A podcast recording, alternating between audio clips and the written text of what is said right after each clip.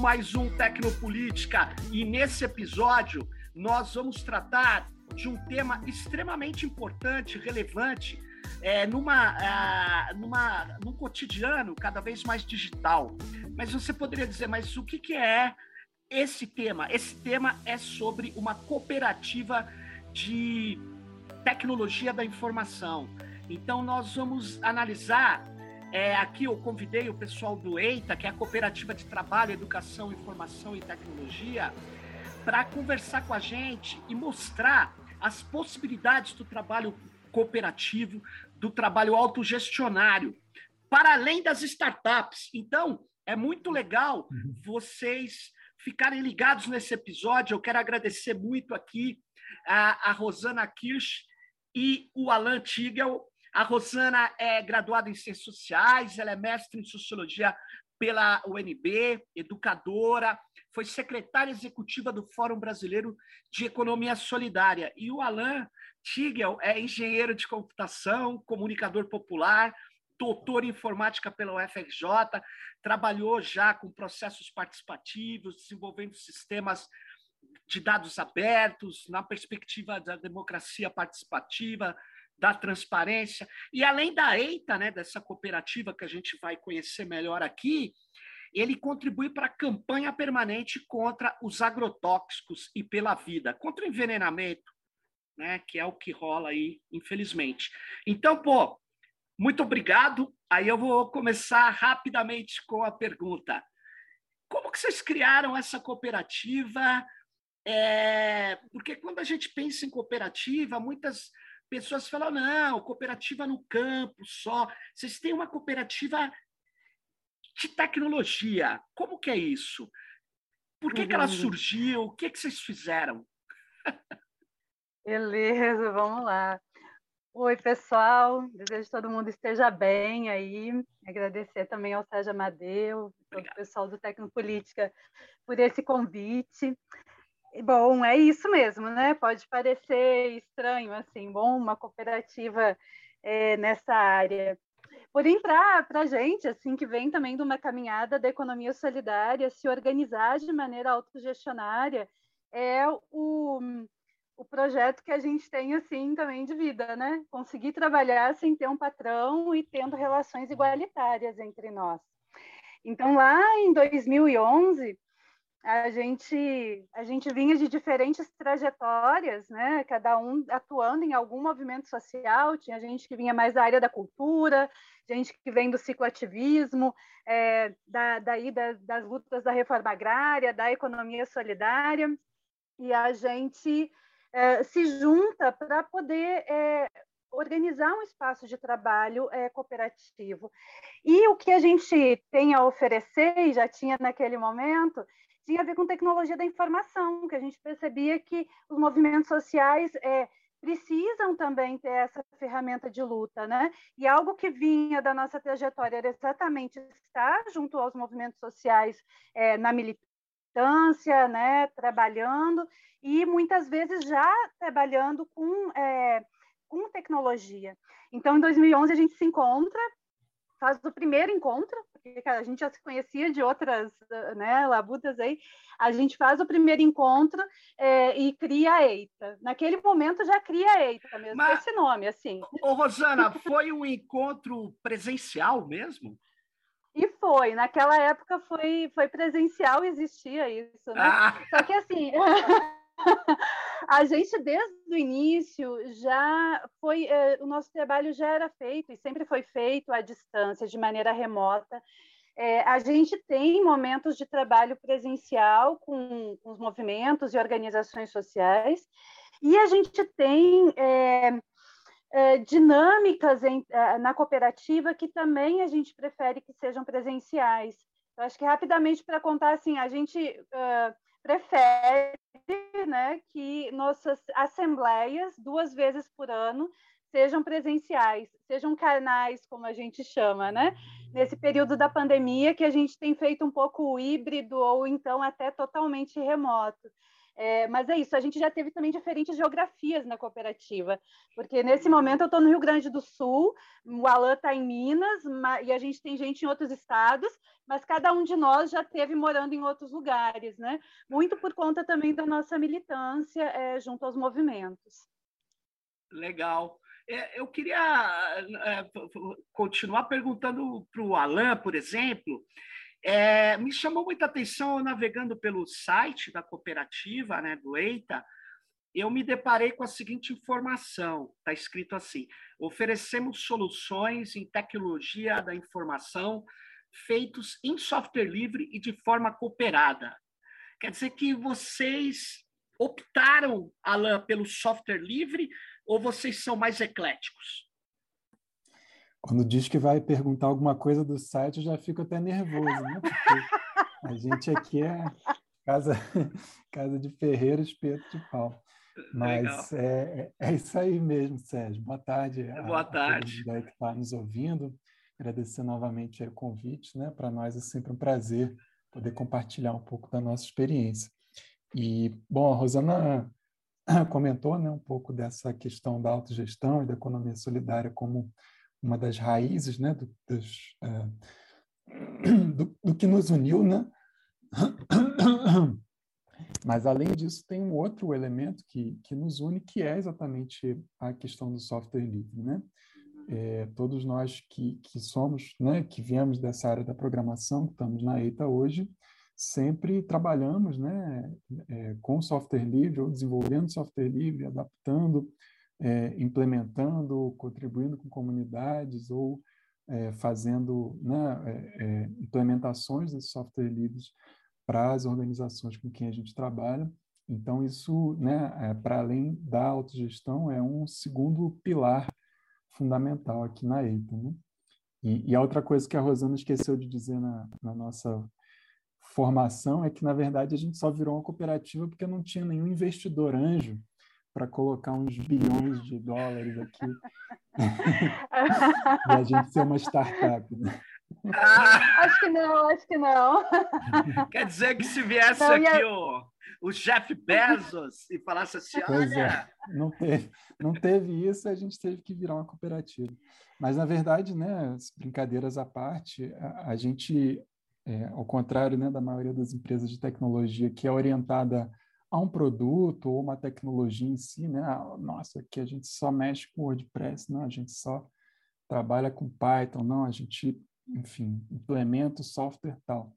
A gente é orientado a, a, a quem nos contrata, né? A gente tem uma orientação política, então é, a gente só realiza trabalhos para organizações com quem a gente se identifica politicamente do campo uhum de esquerda, democrático, popular, e aí dentro né, de todas essas esferas aí da, da agroecologia, da reforma agrária, da economia solidária, e, enfim, né, Pô, questões aí ligadas aos conflitos na terra, conflitos urbanos, enfim, é uma série de temas que, que nos liga e é, e é isso que dá o sentido da nossa cooperativa. Né?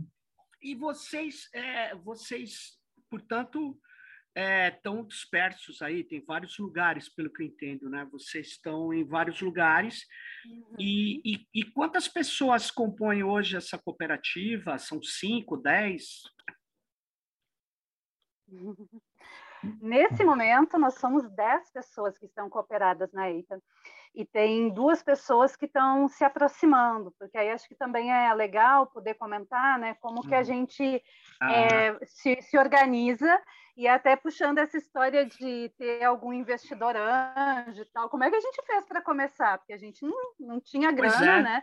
E nesse momento é isso, que a gente tem de recursos é exatamente para poder fazer a distribuição entre quem está trabalhando. Eu acho que pegando primeiro esse elemento, a gente lá em 2011 tinha, cada um tinha seus, seus trabalhos, né? estava em atividades. E a gente dedicava uma parte do nosso tempo para poder iniciar a cooperativa. É, e nesse período inicial, até 2013, pelo menos, boa parte do que a gente trabalhava na cooperativa, a gente ia anotando nessas horas de trabalho porque nem tudo a gente conseguia receber. Na verdade, boa parte hum. desse início da cooperativa, a gente não tinha recursos para receber, porque os movimentos tinham necessidade das ferramentas, mas não tinham grana para pagar. E a Entendo. gente queria iniciar esse coletivo e tinha algum outro trabalho que conseguia nos garantir a sobrevivência. Então, a gente reservou né, isto que a gente hoje chama de créditos na cooperativa, que são horas trabalhadas lá naquele início e que em algum momento em que qualquer um de nós que estava naquele início precisa desse recurso, a gente se organiza na cooperativa para poder fazer esse pagamento. Né? E a gente uhum. tem feito esses pagamentos é, ao longo desse tempo. E a gente, na, na cooperativa, a gente diz que, que a gente diz e a gente faz isso, né? Que a aproximação é sempre pelo trabalho. Uhum. Então, é, havendo mais trabalho do que a, as pessoas, né, a coletividade que está ali, então a gente abre chamadas, ou as pessoas é, que fizeram algum trabalho em parceria com a gente é, já se colocam que querem dar continuidade, e aí com isso a gente consegue aproximar, ou às vezes a gente conhece alguém também que está a fim de poder é, estar num espaço de trabalho é, autogestionário e trabalhando junto aos movimentos sociais. Então, são diferentes formas de, apresentação, de aproximação. E aí, então, geralmente tem assim, em torno de três a seis meses que essa pessoa trabalha com a gente, é remunerada também por esse trabalho, uhum. mas ela não é cooperada. Porque para se cooperar na EITA, é preciso primeiro conhecer a EITA, conhecer como é que a gente se organiza e a gente conhecer essa pessoa também, né? É, e aí, com isso, a gente então poder, dos dois lados, definir é, essa continuidade, essa associação. Qualquer pessoa que entra na EITA está recebendo, mesmo no período de aproximação, recebendo o mesmo valor que qualquer um de nós recebe por hora, que a uhum. gente se organiza por hora de trabalho, Uhum. E também tem a mesma quantidade de poder dentro da EITA, né? Assim, não uhum. há distinção de alguém ter mais eh, poder, seja econômico ou seja poder político dentro da cooperativa. Nesse momento somos dez espalhados pelo Brasil, dois se aproximando. E, mas vocês, é, vocês tiram, obviamente, um, um processo, sei lá, de construção, vocês vão fazer um site, um mapa, uhum. ou vocês têm que ter um líder de projeto ou não? Vocês se organizam de outro modo? A gente não chama de líder de projeto, não, mas é, vamos supor que seja, né? É, é, a gente, né, dentro dessas 10 pessoas que temos hoje, a gente se organiza em, em, em grupos menores, né? Uhum. Para dar conta aí, é, reunindo as várias especialidades, né? Então, em geral, né, os projetos, eles acabam seguindo né, uma, uma fase inicial de, de modelagem, de especificação, de compreensão do problema, né? Uhum. E, e, nessa fase né, tem um componente político muito importante, porque é, hum. é exatamente aí que, que, que, a gente se difere né, é, de, de empresas convencionais. Então, assim, acontece muito né, da gente pegar trabalhos em que movimentos, né, ou, ou ONGs, ou enfim, outras cooperativas já contrataram empresas, tiveram é, experiências ruins, exatamente porque essas empresas não conseguiram compreender o problema, né? não, não, não, não sabem do que se trata, não sabem o que é uma roça, não sabem o que é uma certificação orgânica, não sabem o que é um assassinato no campo. Né? É, enfim, a gente tem isso no nosso DNA. Né? Então, essa fase inicial ela tem esse componente político. Até uma vez, né, a gente estava a gente estava negociando para iniciar um projeto, aí a pessoa falou assim, não, coloque no orçamento também assim essa consultoria, né, da experiência de vocês. Aí eu fiquei pensando assim, eu falei, uai, mas isso já está tá incluído, né? Então, é, esse primeiro momento, né, a gente sempre é, faz, né, essa essa avaliação do que, que tem que ser feito com muito cuidado, porque a gente sabe né, o risco que, que sempre se corre ao iniciar um projeto de software de virar um elefante branco. Claro. E os movimentos não têm é, dinheiro sobrando para isso, né? São projetos muitas vezes caros, né? E, e aí o tiro tem que ser certo, né? É, depois a gente né, tem uma fase de, de layout, né? Mais uma fase mais gráfica de organização das informações, né? Que também já é um outro tipo de, de habilidade que, que precisa, e depois uma fase de desenvolvimento e uma fase também de, de manutenção e, e, e assessoria aí a quem estiver usando, né? Então, dentro, né, a gente organiza nossas nossas estruturas a partir de cada momento, né, desse tipo de trabalho e sempre tem alguém que vai é, coordenando esses projetos. Né? Ah, legal.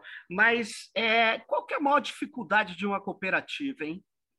O que, que, vocês acham? É a coordenação ou todo mundo tem que ter o mesmo? Vocês acham? Porque me chamou a atenção, posso estar enganado, né? Vocês têm que me conduzir aí. Mas eu, eu achei assim: vocês falaram não, da economia solidária, enfatizaram bem. Até agora, a Rosana falou: é, a pessoa pode até trabalhar com a gente, mas gente precisa conhecer. Mas esse conhecimento é mais do que um, ah, eu conheço você. Essa pessoa, ela tem que, vou chamar assim, de partilhar dessa ideia da economia solidária, né? Ou não? É, ah, isso, isso é muito importante. É. isso é muito importante, sim, porque é, é isso, existe um, um, elemento que é um conhecimento técnico né, necessário para poder fazer, né, o, o, oferecer o trabalho que a gente é, tem a oferecer, e existe esse uhum. componente político, assim, de projeto de vida também, que está muito junto, né? E a gente, eh, né, assim, num, num, espaço de uma cooperativa, você nunca vai ficar só responsável por uma tarefa, né? Então, bom, eu faço design, então vou ficar olhando apenas para essa atividade, ou eu fico mais responsável pelas coisas administrativas, não vou compreender o projeto como um todo, não é assim. É, a ah. gente precisa dar conta do que é o trabalho fim e também de todos os aspectos outros que envolvem a cooperativa, inclusive o cuidado né, afetivo e afetuoso desse grupo com quem a gente está trabalhando. Então, é isso, assim, né? Quando a gente fala de economia solidária, a gente está falando de uma economia que envolve todos os aspectos de vida. E isso está uhum. dentro desse grupo, né? Isso está junto tá também nas relações que a gente tem com os outros projetos com quem a gente trabalha. Então, sim, sim, é preciso ter essa compreensão política e, e isso como é, elemento de trabalho, assim, mais ampliado, né? Para poder estar tá aqui com a gente. O Alan ia... Você, pergu não, que você perguntando a dificuldade, a gente podia passar o dia inteiro aqui, né? Ah, pois é. Mas, é, né, talvez uma das centrais né, é, é, justamente nessa linha que a Rosana coloca, porque por mais que, que nós né, todos tenhamos a compreensão né, de que a autogestão ela é superior, que ela vai né, levar a um trabalho mais interessante, a uma realização também pessoal entre nós maior, a, né, um, um, né, uma democracia interna também, né, dentro do ambiente de trabalho. É, por mais que a gente compreenda isso racionalmente, a gente não é ensinado a isso, né? Hum. Então, é, muitos de nós chegam à cooperativa com uma mentalidade de é, querer receber ordens, de, né? Porque é para isso que a gente serve dentro do, do uma empresa, né? Então, romper com isso é, ainda né, que, que, que, se tenha consciência, não é fácil. E especialmente né, quando, quando você vai complexificando né, o, é, a atuação da cooperativa. Então, hoje, é, assim, a gente deve ter que 30 projetos andando em paralelo. E aí, como é que 30? você vai exigir que todo mundo, todos os 10, saibam de tudo que está acontecendo nos 30 projetos, né? Então, é, né? A Nossa. gente também tem que inventar a nossa autogestão para que a gente consiga dar conta é, de não centralizar os processos, né? de não ficar dependente de, de fulano, de fulano, é, mas também né, conseguir fazer os trabalhos especializados que são necessários, né? porque é isso, quando né, alguns de nós que estão na área da programação né, às vezes prefere, né, só consegue trabalhar de madrugada. Hum. Porque de madrugada você consegue entrar na tela preta e não sair nunca mais dela até resolver. Porque durante o dia você está ali na tela preta, mas aí vem o pessoal da loja lá de, de Recife que, que a nota não está emitindo, vem o grupo de consumo aqui do Minas Gerais que, que o relatório está gerando. E a gente não tem assim, né? Ah, você é só do esporte, você é só de não sei o quê. A gente é, é responsável, né, por tudo, por, inclusive, né, é, busca é, distribuir o máximo possível essa, essa responsabilidade com, com a administração da cooperativa. E aí encontrar esses perfis, né, eu diria que talvez é o segundo desafio, né, que é, ao mesmo tempo, um perfil tecnicamente é, muito bom, que hoje a gente né, precisa de pessoas muito boas, não dá para não dá para a gente ter né, pessoas mais ou menos, precisa de pessoas muito boas, ou pelo menos que estejam muito afim de, de, de aprender, uhum. mas também pessoas que sejam politicamente é, engajadas, né, politicamente Entendo. compreendam o, o propósito da cooperativa. E isso tem sido muito difícil. Uhum. Agora, você fala de. É, é, uma curiosidade que me aparece assim. Por exemplo, é óbvio né, que eu não sou programador, mas eu sou designer. É, eu não vou conseguir programar, eu posso ser muito bom em fazer a arte e tal, e você muito bom em programação, e outro muito bom em, nos processos. Tá? Sei lá, tem que. Cada projeto tem que ter funcio, funções, né? Eu diria assim, né? Operações específicas. Cada, todo mundo ganha igual ou vocês têm uma, uma diferença? Porque esse é um dos maiores problemas que eu vejo em ações. Não, não vou chamar nem de cooperativas, eu vou falar de colaborativas, que é um pouco é, é um pouco diferente, mas tá na a cooperativa tem colaboração, a empresa capitalista também tem, só que tem, tem ordem vertical. Tá lá no Capital do Marx, né? Da, da colaboração, que ele, né? Que o, o a burguesia uhum. ensinava os caras a trabalhar em conjunto. Mas não, não é isso. É, a minha dúvida é: quer dizer que um programador vai ganhar o mesmo que um cara de outra área, de outra função? Explica como que vocês resolveram esse problema. A gente resolveu esse problema numa roda de conversa, cada um dizendo o que, que precisa para viver. Ah, tá. E cada um vivia em lugares diferentes naquela época, quando essa roda de conversa aconteceu. E a gente chegou a um determinado valor que conseguia cobrir eh, os custos de vida, enfim, a manutenção da vida de todos nós, né? ainda que em realidades diferentes. Entendo. E foi a partir dessa roda de conversa é, na EITA que a gente conseguiu ter elementos para poder criar o que a gente chama de hora técnica, hum. que é o valor da hora que a gente faz os orçamentos, que é um valor que eh, compõe o, o que, que vai ser pago para a pessoa que fez o trabalho fim, que vai ser uh, que ali dentro também tem todos os custos de tributos e dos direitos necessários a gente poder é, atender dentro da cooperativa, e tem também a hora de trabalho interno é, da cooperativa, né? Porque tem as reuniões, é, enfim, essa atividade aqui, eu e o Alan fomos destacados para estar aqui. A gente vai anotar lá que a gente esteve aqui. Eu tô, é, tô, eu gente... tô dilapidando o trabalho da cooperativa, pô, tô tomando hora. Não, não, de maneira nenhuma. É parte da nossa, das nossas atividades a gente poder compartilhar a nossa experiência, a gente poder Legal. contar, a gente poder refletir sobre o que a gente está fazendo. Então, com isso a gente criou a, a hora técnica e a gente tem a hora de retirada, né, que é uma parte desse valor da hora, eh, da hora uh, técnica. E sim, cada um de nós recebe o mesmo valor de hora retirada, independente da função que tem na cooperativa ou do grau de formação que tem, né? Você mesmo falou aí, o Alain é doutor, não sei quem, de repente finalizou, como a nossa companheira terminou a graduação agora, né? Não importa, todos nós temos o mesmo uh, valor de recebimento dentro da cooperativa, assim. E aí, como é que esse cálculo é feito? Ele é feito pelas horas que a gente dedica.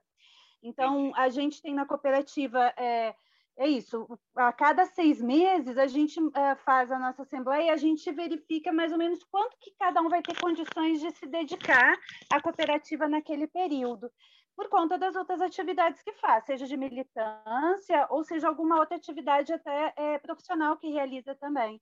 Sim. E aí, com isso, a gente consegue tanto se organizar quantas atividades, né, trabalhos, tarefas a gente vai poder ter, como também saber quanto tempo a pessoa vai estar com a gente. Mas eh, mensalmente, quando termina o mês, cada um de nós diz quantas horas trabalhou em cada projeto. Com isso, a gente consegue acompanhar como é que estão os orçamentos de cada projeto e também é, calcular a remuneração é, dessa pessoa. A remuneração, a retirada, como a gente chama, né, ela vai ser composta das horas que a pessoa dedicou em cada trabalho, né, trabalho fim lá para entregar, Sim. de horas que também foram dedicadas à, à cooperativa de maneira interna. Semanalmente a gente faz uma reunião com todo mundo nas terças à tarde. Então, todo mundo anota lá as horas que participou dessas reuniões ou de uma assembleia e tudo. E ainda tem ah, as horas de descanso, né, que é um direito que a classe trabalhadora né, conquistou Sim. e que a gente na cooperativa busca é, garantir todos esses direitos também que foram historicamente conquistados. Então, bom, ah, descanso ou férias, como foi no mês passado, né? Ou uma licença paternidade, como a gente já teve três colegas aqui que foram pais, então é, tiveram as suas licenças paternidade bem para além de uma semana, que é aquilo que a legislação prevê, né? A gente vai vendo conforme a realidade do que a pessoa precisa. Então, é, é desse jeito que a gente vai se organizando na, na cooperativa. Pô, legal, legal. É, é, é, é bastante interessante, porque as pessoas. Eu mesmo não sabia, eu fiquei em dúvida como é que vocês conseguiriam se manter e remunerar, né? Com, com tarefas tão complexas, né? Que nas empresas privadas tem diferenças salariais brutais, né? Brutais. Agora, é, eu queria que você, é, vocês me falassem o seguinte, para quem está nos ouvindo, né? É, assim, pode ter opinião, a Rosana uma, o Alan outra, mas qual foi o projeto mais legal que vocês fizeram, mais desafiador, ou o critério de legal que vocês tenham? Qualquer um. Tá, vou começar então. É, bom, a, a, acho que o, o, critério né, que a gente tem enfim, pelo menos para mim, está é, muito ligado ao impacto político né, é, uhum. do trabalho. Né? E a gente, a gente, desde 2018, a gente trabalha é, junto à, CPT, a Comissão Pastoral da Terra, na, no, no desenvolvimento do sistema de gerenciamento do banco de dados de conflitos no campo. Então, a, para nós, né, esse é o banco de dados produzidos por movimentos sociais mais relevante do Brasil, sem a menor dúvida. Sabemos nem se tem algo comparável no mundo, de uma organização é, né, de fora do governo conseguir, durante, é, né, desde 85, ou seja, é, já há 40 anos, conseguir sistematizar a violações de direitos humanos contra camponeses no país, né? Então a CPT é uma pioneira, né? É, quando a gente fala de soberania de dados, quando a gente fala Sim. de autonomia, quando a gente fala de tudo isso, a CPT já estava fazendo isso lá em 85 com ficha de papel. E o mais incrível é que em 88 eles já tinham um sistema informatizado. Eles é, é, tiveram né, um apoio para desenvolver um sistema DOS, enfim, lá em 88, é, em DBase, e com isso é, mantém, né, desde então, a publicação do caderno de conflito, os cadernos de conflito no campo, né, que nos dão aí há 40 anos um, um histórico, né, um, um, retrato de algo que é completamente invisibilizado no Brasil.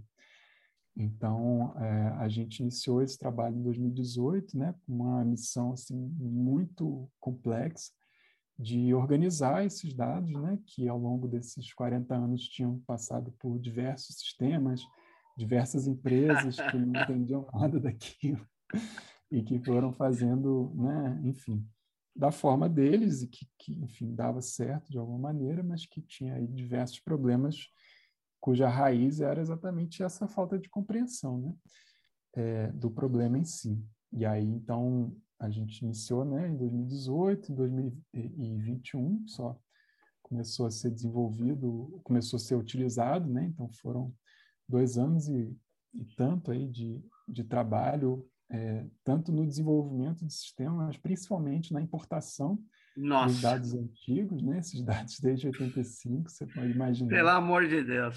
E aí, né? Enfim, muita coisa muito bem organizada, muita coisa na cabeça de algumas pessoas, e aí a gente conseguiu, um mutirão assim, né? Enfim, a gente né, sempre ressalta né, que trabalha sempre em parceria, né? a gente não faz nada sozinho, então um, um, um empenho muito grande lá da equipe da CPT.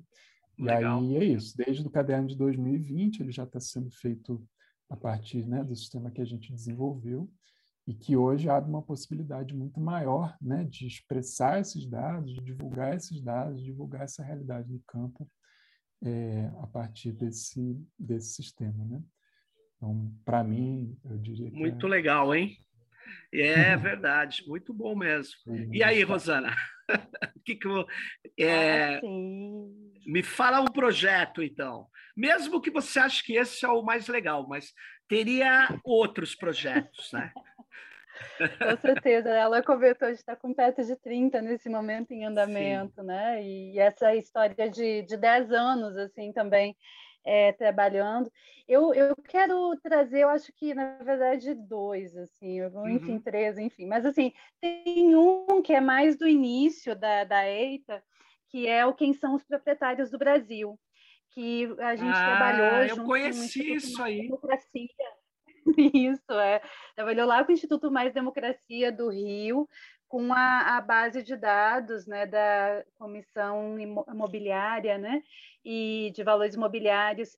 E aí, naquela época, eu lembro bem até do, uh, né, das atividades que a gente fazia, né, desvendando quem são os proprietários do Brasil, essa relação entre o poder econômico e político né, que há em todo lugar, mas como é que a gente consegue olhar para isso aqui no país e aí a gente ainda, né, numa época em que o Eike Batista estava muito em evidência, e aí a gente mostrava assim, olha, tem pessoas que têm um poder econômico e político muito maior do que né, essa figura que tanto se, se fala né, dele e tudo mais.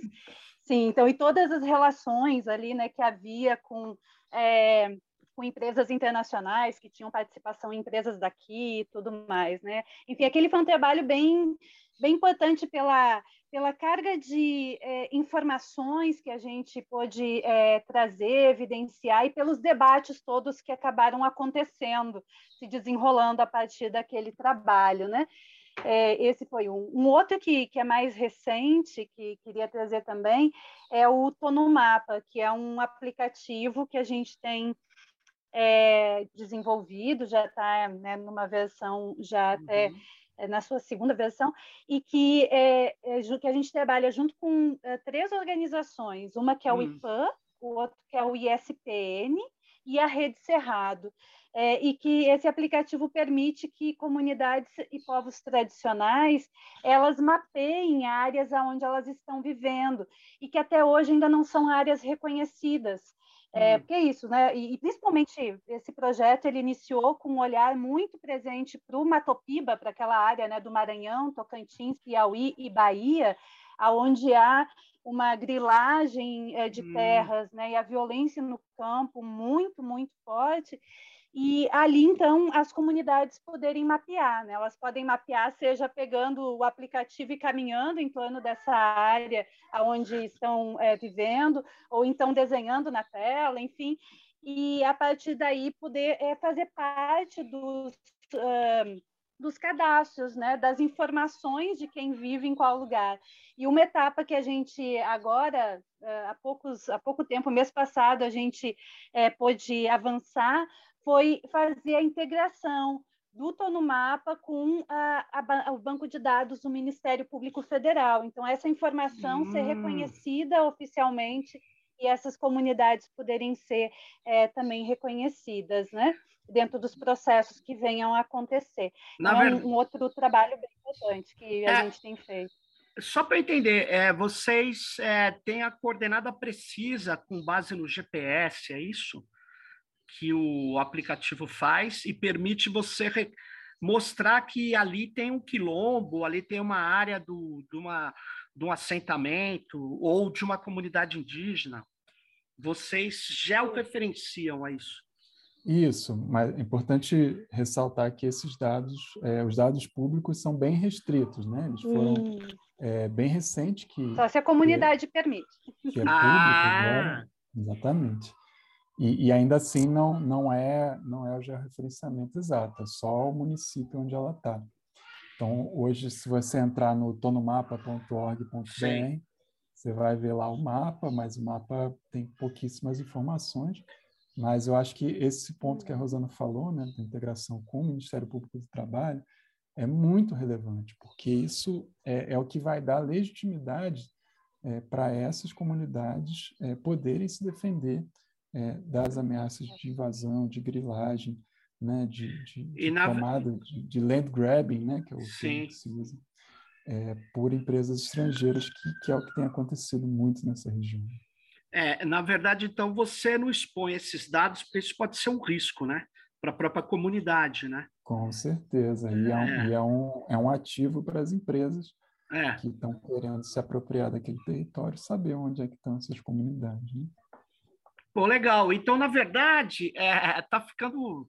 Eu acho que é legal vocês terem feito essa, essa pequena descrição desses projetos, porque mostra que vocês é, é, trabalham efetivamente com movimentos, com comunidades que muitas vezes teria muita dificuldade de se apropriar de tecnologias, né? Então, é, é, por que, que eu estou falando isso? Porque na universidade que eu dou aula, é, o pessoal de computação, quando está no final já do, sei lá, do. Porque lá é quadrimestral, mas eu vou equiparar assim o segundo ano, ou nem isso. É, os bancos já vêm e contratam os melhores. E a gente fala, pô, mas o capital pega esse pessoal e, e, faz a cabeça e depois leva tudo. Por isso, essa ilusão de startups e tal, é, e, e, sendo que é, vocês veem alguma forma das universidades é, mudarem isso, isso, é, esse processo de, sei lá, de, de projetos sofisticados como o que vocês fazem? É, existe possibilidade de é, a educação ajudar que as pessoas tem uma outra perspectiva de vida? Ou você acha que não é por aí? É no movimento mesmo? Ah, é, bom, a gente tem uma ação muito concreta né, nesse campo. É, talvez você até já tenha participado alguma vez dos Encontros Nacionais de Engenharia e Desenvolvimento Social, o ENEDS. É, eles acontecem desde 2002 e são uma iniciativa né, da, do campo da engenharia, né, a partir lá da, da UFRJ, onde trabalhei também uma época, e que justamente tinham, né, dentro do campo da, da engenharia, essa visão contra-hegemônica e esse desespero né, que você relata, que, enfim, é o que eu vivi na minha turma, é o que o pessoal hoje vive, é, é algo bem constante, né, você vê essa essa drenagem né, das, das maiores cabeças aí para o né, pro, pro grande capital. E, e a ideia de fazer eventos aí é, nas universidades, né, é, com foco né, no, no, público da graduação, buscando justamente mostrar que existem outros caminhos, né? Porque não necessariamente quem está na universidade, é, enfim, o grande sonho é ir para um banco, é ir para uma Votorantim, é não, isso não é verdade, né? O que acontece é que muitas vezes a, a, aquilo é colocado como o único caminho. E, e é curioso, né, que a partir é, do governo Lula, quando, enfim, começa também a se intensificar o, o movimento dos ENEDs, é, isso começa a ir também para né, as universidades recentes, né, que, que, que, vão ser abertas aí em lugares é, mais afastados, ou, ou enfim, que não tinham tradição, né? A própria UFBC está nesse bojo, mas tudo, né? Quando a gente fala a Federal de, de, de Ouro Preto, que abriu o campus lá em Monlevade, em Teófilo Otônia, né? Sim. Dos Vales de Pitionicuri, enfim, muitas universidades que estão nesses lugares onde, por exemplo, tem grandes empresas e o pessoal é, vai para a universidade é, e é o único caminho a seguir para essas empresas. Então, a gente sente né, um, um, impacto muito bacana né, quando, quando passa o Enedes numa universidade dessa, justamente porque tem essa capacidade de dialogar com a juventude, de mostrar outros caminhos, né? seja caminhos intelectuais, mas a, a gente, como ETA, por exemplo, sempre busca participar, mostrando que, olha, tem, tem forma de trabalhar de outra maneira, né?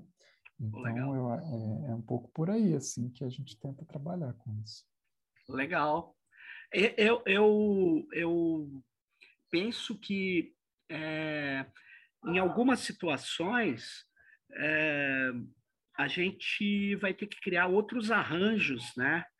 O que eu chamo de outros arranjos é que, por exemplo, eu tenho uma pesquisa, é, não como desenvolvedor, mas obviamente como a, a análise das implicações né, da inteligência artificial né, no Brasil.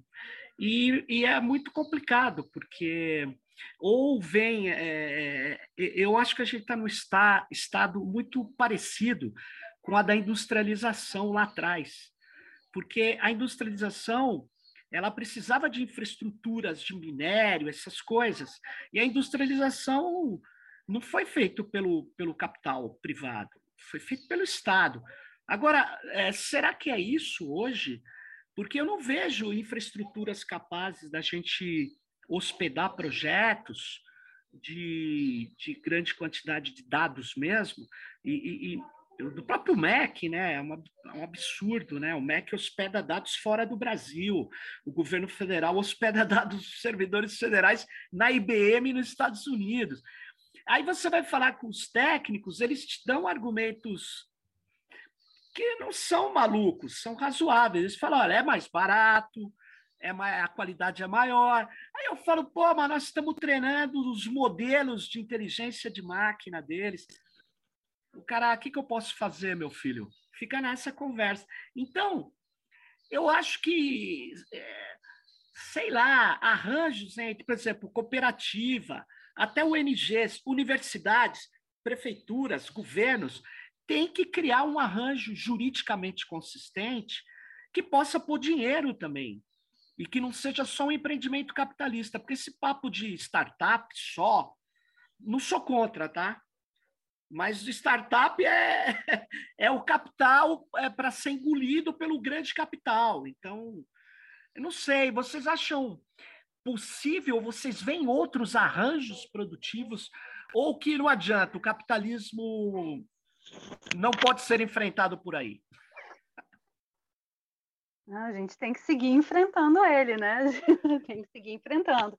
Assim como existe aí, né, os, é, os assentamentos, as ocupações, todos esses espaços que são de enfrentamento ao, ao sistema, a gente tem que seguir construindo esses espaços, né? Então, é, eu acho que que sim, é, é, necessário, mas é isso. Há um investimento bastante importante a ser feito, né? E a gente sabe que é, esse governo não, não, tem, não, não tem colocado absolutamente nenhum foco nisso, né? A gente tinha uma secretaria de economia solidária até sim. 2016, né? Que é isso, ainda que tivesse muito poucos recursos é, para poder fomentar a auto-organização das pessoas para o trabalho, fazia um trabalho importante, tinha projeto também de incubadoras de economia solidária nas universidades, né? e aí com isso estudantes conseguiam conhecer tanto os aspectos hum. teóricos como a prática né, de organizar um coletivo. Então, é necessário que a gente é, retome, reorganize, né, recrie esses espaços, que são espaços importantes dentro da universidade, dentro das prefeituras, né, que tem algumas que ainda seguem tendo projetos de economia solidária. Mas é isso, né? É, é tanto porque tem um outro aspecto aqui em torno da economia solidária também que a gente é, uh, traz para o debate, que é que muitas vezes esses espaços de trabalho de fomento da economia solidária acabam focando muito em trabalhos é, que não necessariamente entra no campo da tecnologia da informação. Uhum. E há uma uhum. importância fundamental nesse momento de que a gente se organize e organize as pessoas para trabalhar nesse campo da tecnologia da informação. A gente sabe que existe uma precariedade enorme né, na vida da, da maior parte das pessoas, mas precisa fazer chegar o conhecimento e a informação para que as pessoas se organizem. Então, assim, o trabalho com artesanato ele é importante, o trabalho com alimentação é importante, o trabalho no campo é importante e o trabalho da tecnologia da informação também, que as pessoas precisam ter também essa possibilidade de se organizar e conhecer e trabalhar nesse campo, né? Legal. Então que a economia solidária é, se articule cada vez mais com o que tem a ver com as tecnologias da informação, é, como possibilidade de trabalho para as pessoas que estão aí fazendo as suas formações, né? Eu acredito nisso, você sabe, né? É isso, por isso que me chamou muita atenção a cooperativa de vocês. Eu acho que não é incompatível a economia solidária da economia de alta performance tecnológica. Alta performance é a tecnologia, eu estou falando. Aí você fala, não, mas a tecnologia de ponta é, requer muitos, sem dúvida, requer muito capital. Mas vem cá, é como que é, é, a gente vai, enquanto o país se desenvolver, criando, dando dinheiro para grandes empresas, é isso? Dando dinheiro para a IBM, para a Microsoft, eu acho que a gente, por isso que eu falei de novos arranjos, eu acho que uhum. é, é, possível é, fazer experiências e, e criar com esses modelos cooperativados, modelos de economia solidária, modelos que não sejam só voltados ao lucro ou, ou ao. É, é, enfim, ao crescimento de uma plataforma gigantesca que nem aqui fica no nosso país. Então, eu não é que eu estou defendendo um nacionalismo, não é isso que eu estou falando. Eu estou falando é, da inteligência coletiva local, né, da, das possibilidades criativas, né, que essas comunidades têm. A gente aproveita, na verdade, muita gente despreza é, o conhecimento uhum. tradicional, achando que ele não, não é nada. E eu acho que nós temos um país onde, se a gente aproximasse essa ciência, essa tecnologia digital dessas comunidades tradicionais e começasse a, a ouvir mais do que falar, eu acho que ia rolar coisas muito loucas, né? muito interessantes mesmo. Eu, eu penso isso, então eu gostei muito Sérgio, da experiência de vocês. Fala, cê, fala, Alain. Você está tá falando desse, é, sobre isso, eu queria, em dois minutos, só contar claro. de, um, de um aplicativo também que a gente desenvolveu, que vai muito nessa linha, que chama Castanhadora. É, Como que chama? Castanhadora. Castanhadora. É, é, a calculadora do castanheiro e da castanheira. Então, foi né, uma organização que, que trabalha né, com, com é, trabalhadores né, de, de, da coleta da castanha, que nos contratou com, com a seguinte questão: olha, o pessoal coleta a castanha e na hora de vender, vende pelo preço que, que acha que tem que vender e que disseram que está bom, que não está bom, mas não sabe quanto que gastou para fazer aquela coleta. Então, nós fizemos um processo amplo de desenvolvimento com idas lá é, para o norte né, do Mato Grosso, é, enfim, diversas oficinas para entender como funciona a coleta da castanha e desenvolvemos então esse esse aplicativo em que o castanheiro a castanheira é, durante a, a, a, safra vai anotando tudo que gastou ali vai anotando quanto produziu e no final ele sabe ó se eu vender eu preciso vender a mais de tanto a lata de castanha. Se eu vender a menos eu estou perdendo dinheiro. Se eu vender a mais eu estou ganhando.